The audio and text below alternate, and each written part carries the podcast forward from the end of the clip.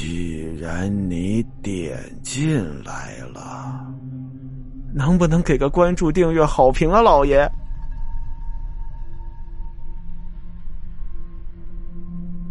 要命的快递！有这么一个学校，学校里头呢有这么个宿舍，宿舍里呀住着三个女生，老大、老二、老三。这老大收到了一个快递，说是个快递呀，其实就是一个信封。联想起之前学校有一个传说。说是之前也不知道是哪一届，有一个女生自己在家上吊了，然后啊，她在死之前给她的男朋友连寄了几封信。第一封写的是：“我一个星期之后会从这个世界消失。”第二封：“我六天之后。”会从这个世界消失。第三封，我五天之后会从这个世界消失，就是一个倒计时的信。以此类推，每隔一天就会有这么一个白纸黑字的纸条传到她男朋友手里，就是通过快递信件的方式寄给她男朋友的。一个星期之后啊。这个男朋友没有再收到这样的快递了，他以为这事儿啊就告一段落了，但是没想到恐怖的事儿才刚刚开始。没过多久啊，他就收到了那个女生上吊自杀的消息，但是那个快递却在女生上吊死了之后又出现了，而且内容有了变化。收到的第一封快递，我将会来看你；第二封，我将带你走。那个男生在收到第三个快递的那天晚上，也在家里上吊自杀了。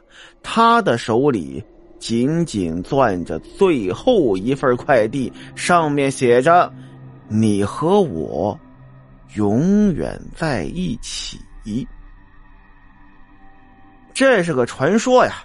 老大呢，特地添油加醋的跟老二、老三都说了。当时说完这个故事之后，老二、老三啊，两个人面有惧色。老大一看，颇为得意，觉得自己这个故事讲的很成功。一直到他去拿快递的时候，才觉得那个传说。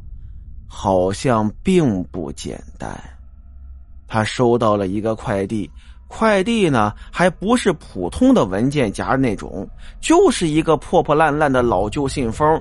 拆开信封，里边有一个白纸黑字的字条：“我一直在注视着你。”没有落款，但是寄件人的地址倒是写的很清楚。老大心里一凉啊，他就问学校的门卫：“这谁送来的快递呀？哪家快递公司的？”保安想了想，嗯，不清楚。哎呀，没看哪家快递过来送什么东西。呃，这个快递好像就凭空出现在这儿了。老大一听，感觉背脊发凉啊，身后好像有道穿透力很强的视线正在注视着他，让他全身汗毛都立起来了。他转过身，身后是热闹喧嚣的操场，没有人看他。之后回教室的路上，他几乎是小跑着过去的。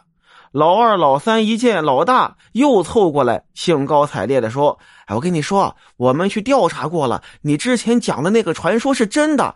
据说有几个收到快递的学生都莫名其妙的死了。”老大一听，可没有再聊下去的欲望了，被这两个朋友的话吓得更紧张了，结结巴巴的就问：“那你们有没有打听过，如果真的收到了快递怎么办呀？”呃，好像说是要找到寄件人，向对方把这个快递交回去就可以了。老三说了，而老二观察到老大脸色不对，口无遮拦的就问了：“哎，我看你额头都冒冷汗了，你可别跟我们说你收到死亡快递了。”老大咬着嘴唇，惊恐的点了点头啊。老二、老三面面相觑，不可置信的望着他。下了课之后。老大带着老二、老三一块坐上了一辆出租车，一路上三个人都沉默着，仿佛各有心事。最终，老大艰难的说了：“这件事情，不会是你们恶作剧吧？”老二、老三都惊诧的看着他：“怎么可能啊？”两个人异口同声。同时呢，面露一丝委屈，而且一向性格温和的老三眼角都有泪光了。我们是最好的朋友，你以为我们会给你开这种玩笑吗？亏我们还担心你，你居然怀疑我们。老二也不开心了，双手抱在胸前，望着窗外，不理老大了。老大叹了口气。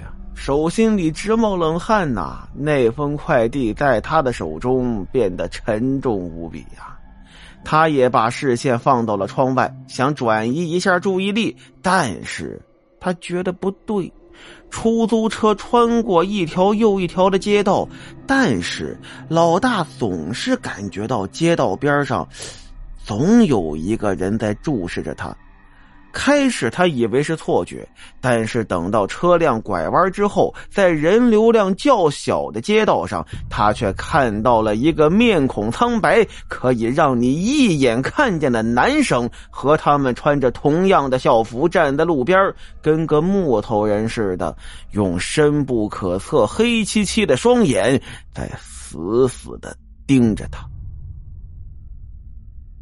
车辆经过红绿灯之后开始加速了，但是老大却在另一条街的对面又看到了那个男生，一样的面无表情，一样的苍白没有血色的脸孔，一样的注视着他的冰冷的眼神。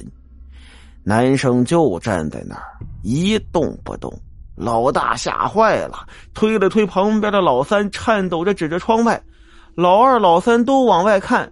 接着，他们莫名其妙的看着老大。老大再往外看的时候，出租车又拐进了另一条街道，那个男生的身影没了。好了，今天的故事到这儿，咱们下集再见。